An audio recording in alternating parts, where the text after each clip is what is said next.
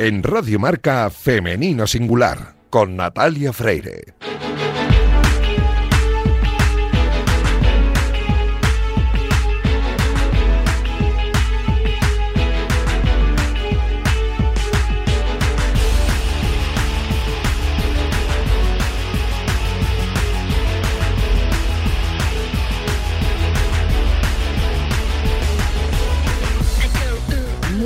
Buenos días y bienvenidos un sábado más a este espacio de radio en el que nos empeñamos en dar visibilidad y voz a las mujeres que hacen que nuestro deporte sea cada vez más grande. Nos encanta ver triunfar a nuestros deportistas, ya sean hombres o mujeres, pero permitidnos que en la próxima media hora hablemos solo en femenino singular, que es el nombre de este programa que escucháis ahora mismo en la sintonía de Radio Marca. Os recuerdo que podéis encontrar los audios de nuestros programas en todas las plataformas de audio y también en la web de marca.com. Y a los mandos técnicos tenemos hoy a Daniel López Cantador, que ya está haciendo que todo suene a la perfección. Este que comenzamos es el programa 253. Y como es costumbre en esta temporada, lo hacemos hablando con Irina Rodríguez sobre el entrenamiento invisible. Arrancamos ya.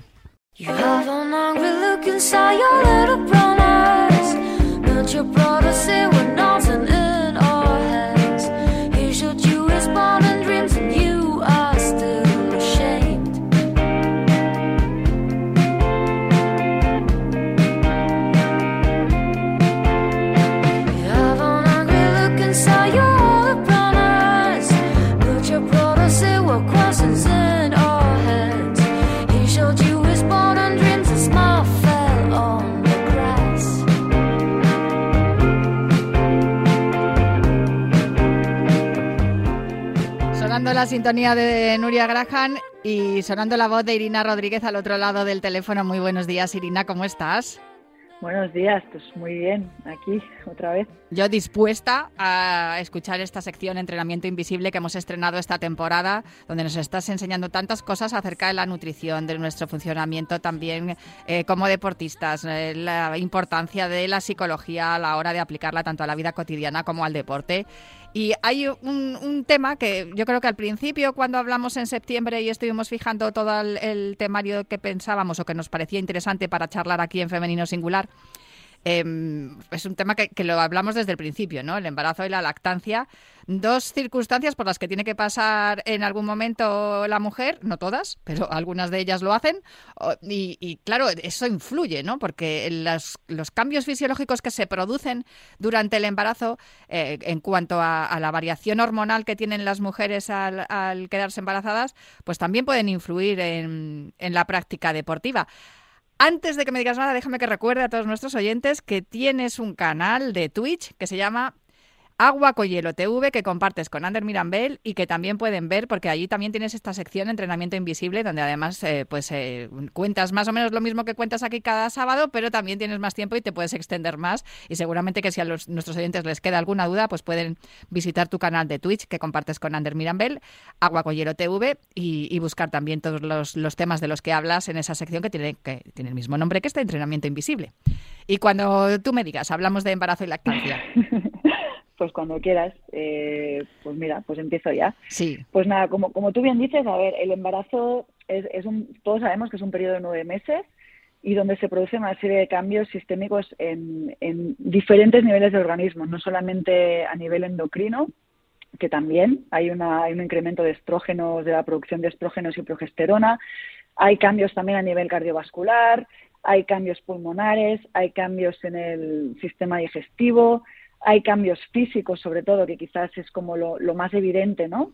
Eh, sobre todo en la zona, pues, bueno, en verdad, en todo el cuerpo, pero digamos que la, parte así más importante, pues, es la pelvis, porque además cuando va cambiando o cuando va creciendo eh, el, bebé, eh, digamos que también la mujer tiene cambios posturales a raíz de esto, cambia el centro de gravedad, de ahí que muchas veces eh, las mujeres en ciertos periodos del embarazo pues puedan padecer de ciática. Eh, también eh, a nivel hormonal pues hay un aumento de relaxina, quiere decir que todo está más laxo porque ya se está preparando para estos cambios físicos para el momento del parto.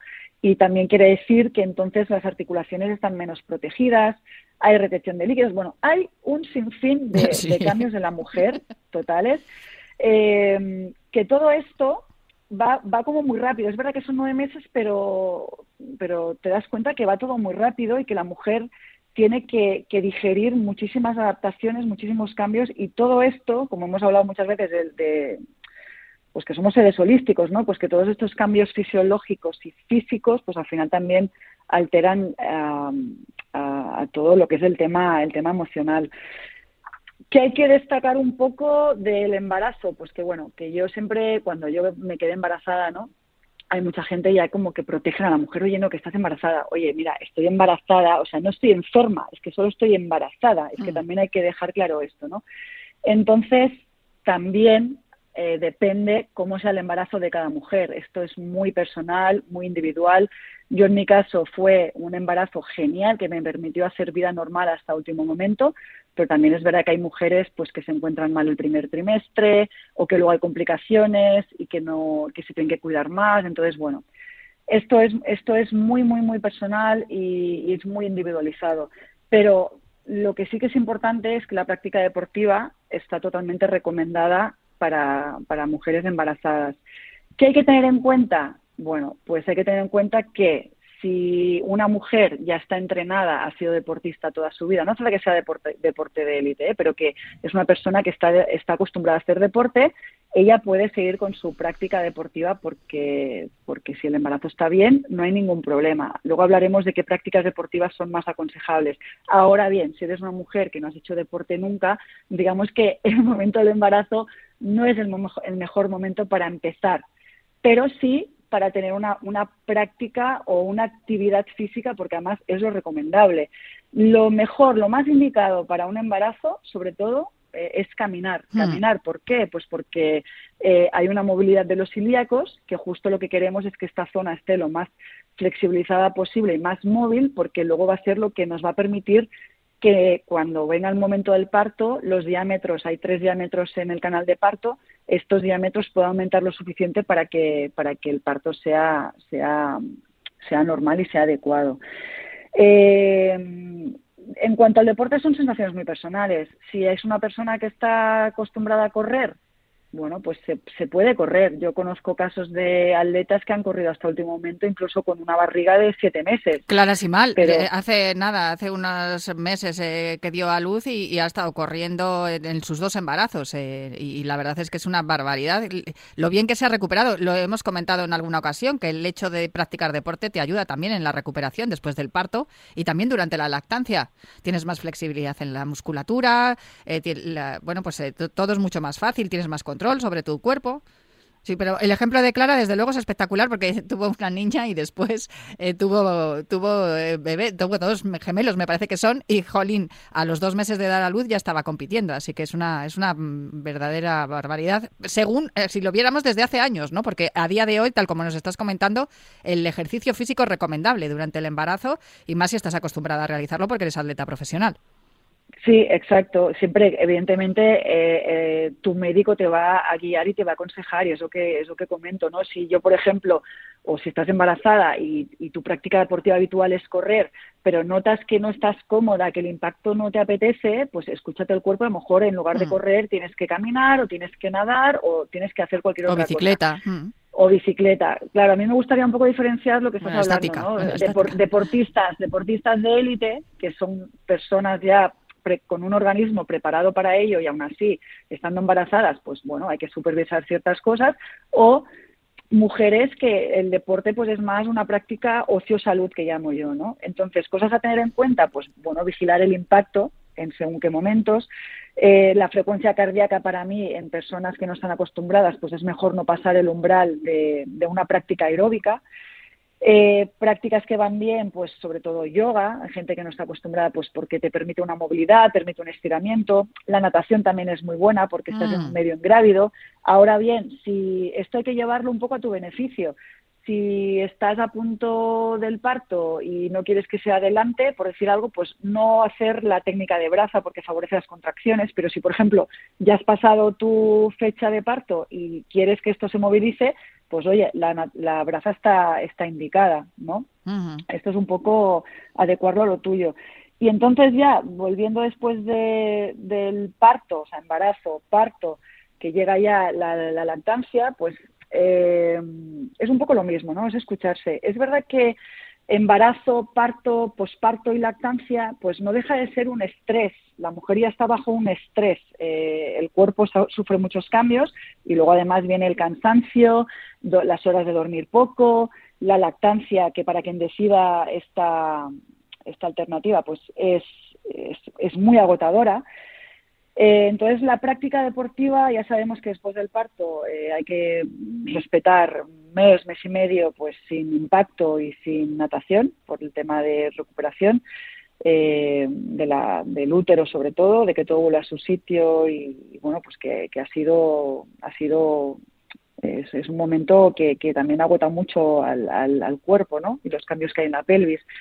Entonces, eh, yo recomiendo la lactancia eh, actividades sobre todo suaves hasta que la lactancia no esté instaurada. ¿Por qué? Pues lo que estamos hablando, ya es un momento de estrés. Eso quiere decir que seguramente en el cuerpo de la mujer hay un aumento del cortisol y prácticas deportivas de alta intensidad como un HIIT, por ejemplo, o fuerza extrema o actividades, pues eso, pues muy intensas, aumentan este tipo de este tipo de hormona, aumentan el cortisol. Y esto esto significa que a veces, eh, sobre todo las mujeres, pues estás buscando una recuperación postparto, quieres también perder peso y, y demás y este cortisol aumentado puede ser que no nos, no nos está ayudando a bajar el peso. Tú puedes hacer práctica deportiva y, sin embargo, no perder peso y se debe a este aumento de cortisol, ¿no? Entonces, hasta que la lactancia esté instaurada, sobre todo prácticas que te apetezcan, prácticas, eh, pues empezar a caminar, luego aumentar un poco el ritmo, nadar, prácticas que estén en el umbral aeróbico otra vez. Y poco a poco, ya cuando tu cuerpo te lo permita, pues empezar con prácticas un poco más intensas. Pero que vamos, que la práctica deportiva para mí está totalmente aconsejada en, todos estos casos, ¿no?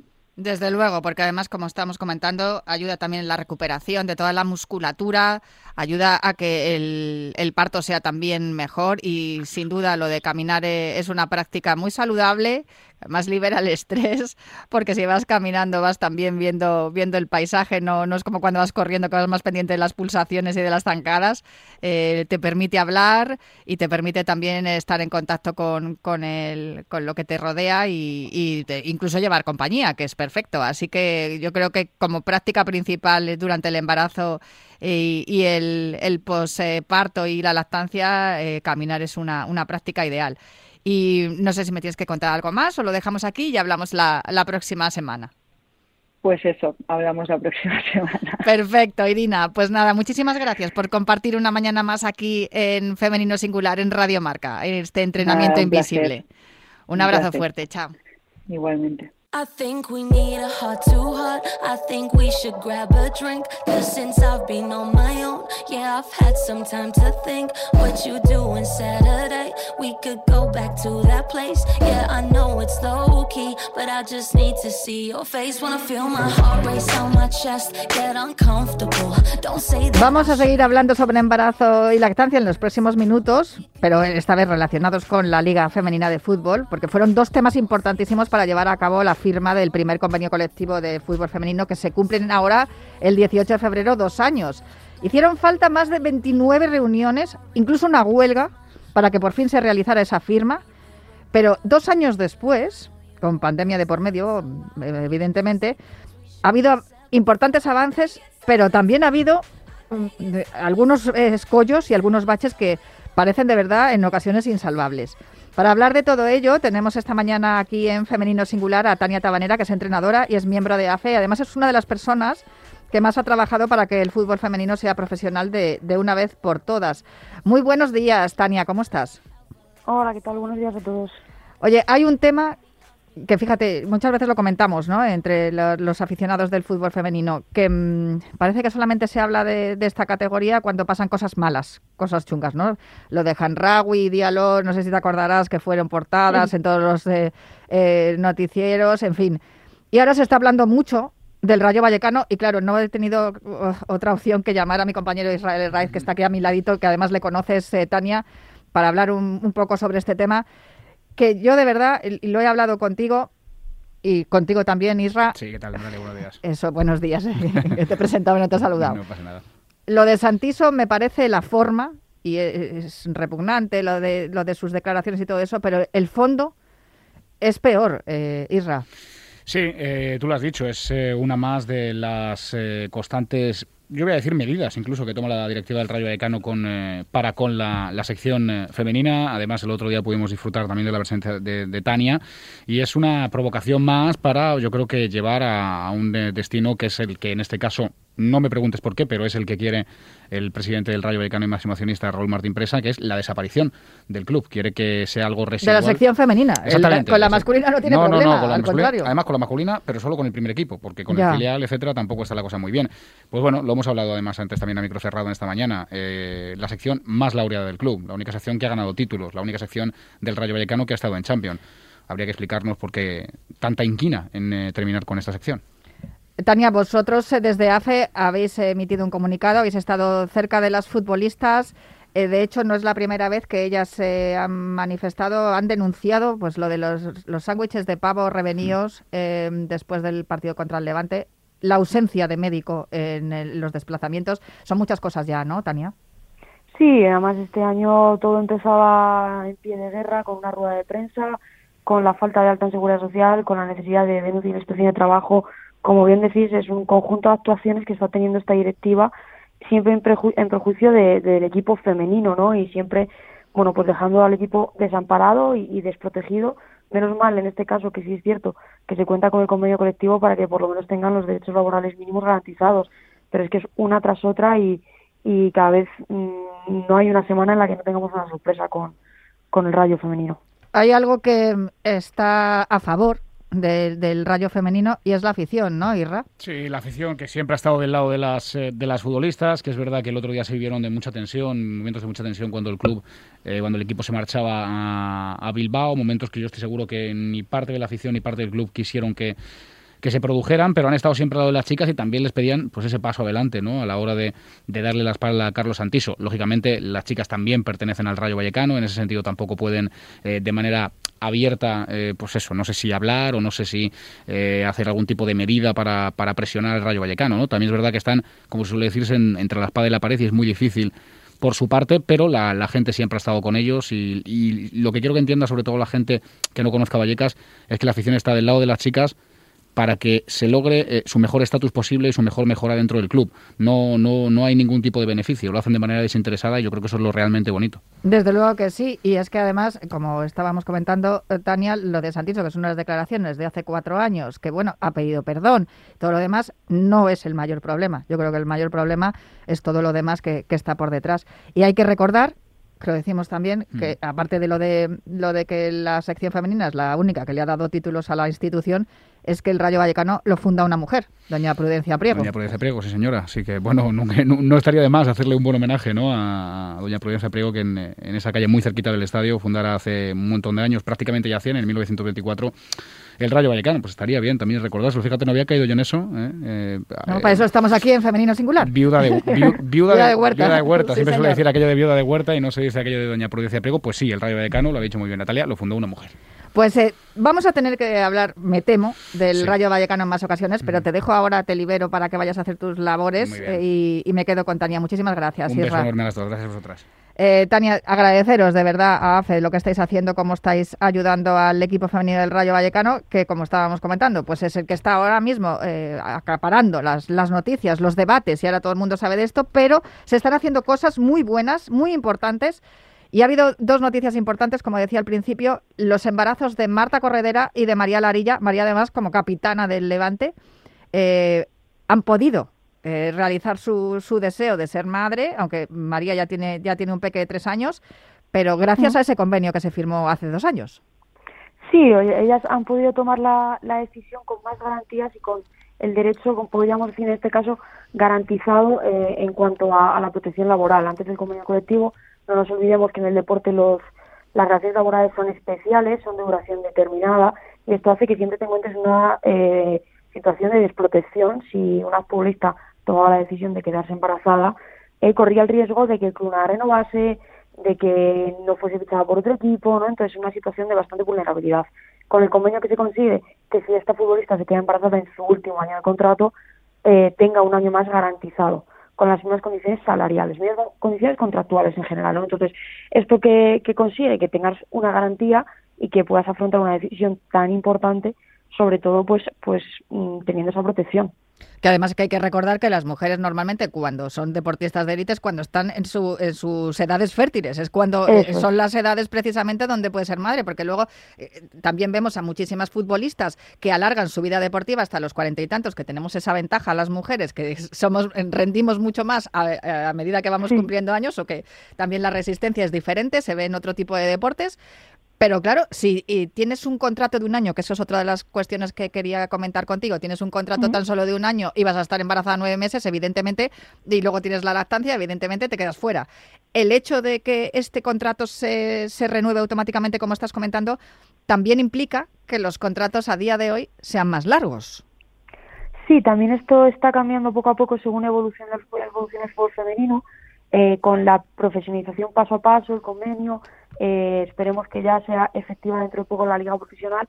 Los contratos es cierto que cada vez se, se firman por más años. La norma era hasta hace muy poco firmar exclusivamente una temporada, pero ya vemos cómo las relaciones contractuales se van comprometiendo a dos, tres, más o menos tres años, suele ser el máximo que, que se está firmando ahora mismo. Y bueno, también, eh, aunque como liga todavía, que no es eh, de forma efectiva, contra, o sea, que no es que profesional, porque no se han firmado todavía esos estatutos, que falta el visto bueno del, Consejo Superior de, Deportes, no sé exactamente cuál es el problema, pero claro, a partir de, ese momento también habrá unas condiciones que están firmadas en el convenio que serán exigibles, ¿no?, para todos los equipos. Claro, entendemos en cuanto sea efectiva la liga profesional, uno de los aspectos que no vamos a comprender es la parcialidad en los contratos, ¿no?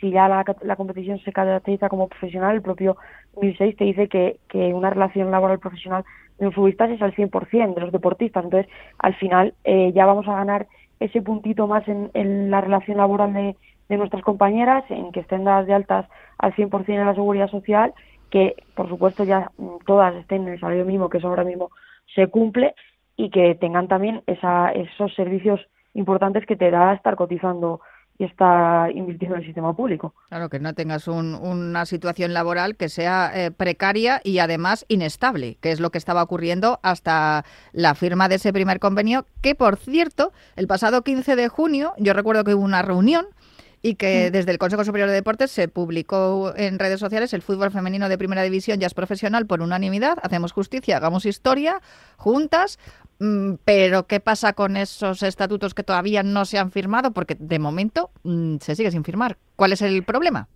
Eso es, ese 15 de junio, como bien dices, se toma la decisión y el compromiso asume el compromiso político. Eh, a partir de ahí empieza una negociación entre los clubes para firmar unos estatutos. Al parecer ya hay un acuerdo entre los clubes pero ahora tiene que pasar por el órgano de dirección del Consejo Superior de Deportes, eh, reunión que todavía no se ha producido y que eso al final pues ralentiza ¿no? Eh, que se haga efectiva la, la liga profesional, que seguramente sea para la temporada que viene, pero el compromiso político no nos olvidemos que fue para esta temporada. Y seguimos, sin embargo, que a pesar de que estamos comentando que hay muchos, se han hecho muchos avances, mm, además eh, que son sustanciosos, ¿no? Como, como, como lo de las bajas maternales y, y lo de los contratos que, que, sean de una duración mayor del como estaban siendo hasta ahora, uno de los escollos que, con los que os habéis encontrado ha sido el acuerdo con las televisiones, porque no podemos olvidar que desde que mm, se encalló la situación, los aficionados de, de la Liga Iberdrola, de la primera Iberdrola, estamos reclamando poder ver los partidos de liga igual que se ven los de la liga masculina. Eso es algo que comentas fundamental. Mira, habías dicho al principio, parece que solo se habla de fútbol femenino para lo malo. Es que ahora mismo es casi imposible hablar para lo bueno porque no hay televisiones en ningún partido. Entonces, es muy complicado, es como aficionado, seguir la competición, es muy complicado generar público, generar referentes y, por supuesto, siempre que se pierda visibilidad, está perdiendo el producto, están perdiendo las futbolistas y, y yo creo que perdemos todos, ¿no? Entonces, esa, ese parón televisivo que está teniendo esta temporada primera Iberdrola, yo creo que es un, es un frenazo muy grande a, la evolución, a la evolución que, que, parece imparable, pero que se le están poniendo muchos palos en las ruedas. Y es algo además que no debemos olvidar que ya se había fidelizado ya había un canal, en este caso era Gol eh, Televisión, que estaba eh, emitiendo todos una gran parte de, los partidos que mm. se estaban jugando en la primera, en la Liga Femenina, y, sin embargo ahora pues, nos, nos, encontramos, porque yo me incluyo, todos los aficionados a la Liga Femenina, que no podemos seguir ni por streaming ni de, ninguna de las maneras eh, a nuestros equipos. Y vale, si eres socio y puedes ir a verlo como local, vale, pero si no, es imposible. Eso es, es que al final ya no solo generar nuevos aficionados, sino que esos aficionados que habías fidelizado les has quitado la posibilidad, porque es que hay muchos partidos que no hay una sola cámara en el campo, es que no, no vas a poder verlo de ninguna de las maneras. Es que no podemos hacer ni un resumen de las mejores jugadas, te tienes que fiar un poco. Crónicas. Nada, ni crónicas para los periodistas ni nada, no podemos hacer nada, o sea, estamos eh, de verdad expectantes para que esta, esto se resuelva, porque además es que como estamos hablando, creo que, que es algo que se está desaprovechando, se está desperdiciando la oportunidad mm. de, de hacerlo crecer y más teniendo un equipo que es campeón de Europa y teniendo una futbolista en nuestra liga que, se ha demostrado el, el, esfuerzo que está haciendo, se está haciendo desde, desde los clubes y también desde las propias futbolistas y desde asociaciones como, como AFE, que tenemos un balón de oro y un de best aquí y un campeón de Europa y no estamos potenciando este valor mundial, a nivel mundial, europeo en este caso. No, ahora tenemos el mejor producto que se puede tener. O sea, el problema ahora mismo no es del producto, el problema es de quien tiene que difundir el producto, porque el producto yo creo que se vende por sí solo ahora mismo. Desde luego que sí. Y además em, creo que se ha demostrado una grandísima unidad, ¿no? A pesar de que eh, hay, varios sindicatos, ¿no? Entre ellos FoodPro, que también te quería preguntar sobre ello, que, que ha nacido recientemente, pero que bueno, todo lo que me comentaste el otro día cuando charlamos preparando la entrevista, todo lo que sea sumar está bien, ¿no? Sí, claro, sin duda. Al final aquí el objetivo tiene que ser los intereses y los derechos laborales de las futbolistas y que mejoren. Por lo tanto, todo lo que sea sumar, bienvenido sea, y entre todos tenemos que remar para que esos derechos crezcan y crezcan en, de manera digna y lo más igualitaria posible, entendiendo siempre la, brecha salarial, que yo creo que va a ser o sea, a corto plazo un, un escollo muy importante. Esa es la clave. Esa es la clave, porque tenemos algunos equipos que tienen también el, auspicio ¿no? y, la, y la, el, cobijo del, del, gran club que, que, son, como es el caso del Fútbol Club Barcelona. Yo hablaba con Alexia Putellas después de ganar el Balón de Oro y decía que ella no notaba diferencia, o sea, que ella en, el, en el Fútbol Club Barcelona era absolutamente profesional, tenía sus fisios, sus nutricionistas, y tú me dijiste, sí, ¿sabes cuándo nota, nota Alexia Putellas que la liga no es profesional? Cuando visita otros estadios, cuando va, va, va de visitante con su equipo. Eso es, cuando va a campos, a campos o clubes que tienen concesiones de campos municipales, clubes que no tienen su propia instalación o clubes que su propia instalación es más humilde o no tiene el presupuesto del fútbol que Barcelona. Y eso es es fundamental porque no nos olvidamos, por ejemplo, que el terreno de juego tiene una incidencia brutal en, la prevención de lesiones y muchas veces eh, se generan lesiones por el estado de los campos. Y vemos que se juegan partidos importantes de equipos importantes con futbolistas importantes que también son internacionales en campos de hierba artificial con un montón de rayas amarillas, verdes, azules. Y, es que si es una liga profesional esto no puede ser. Eso es.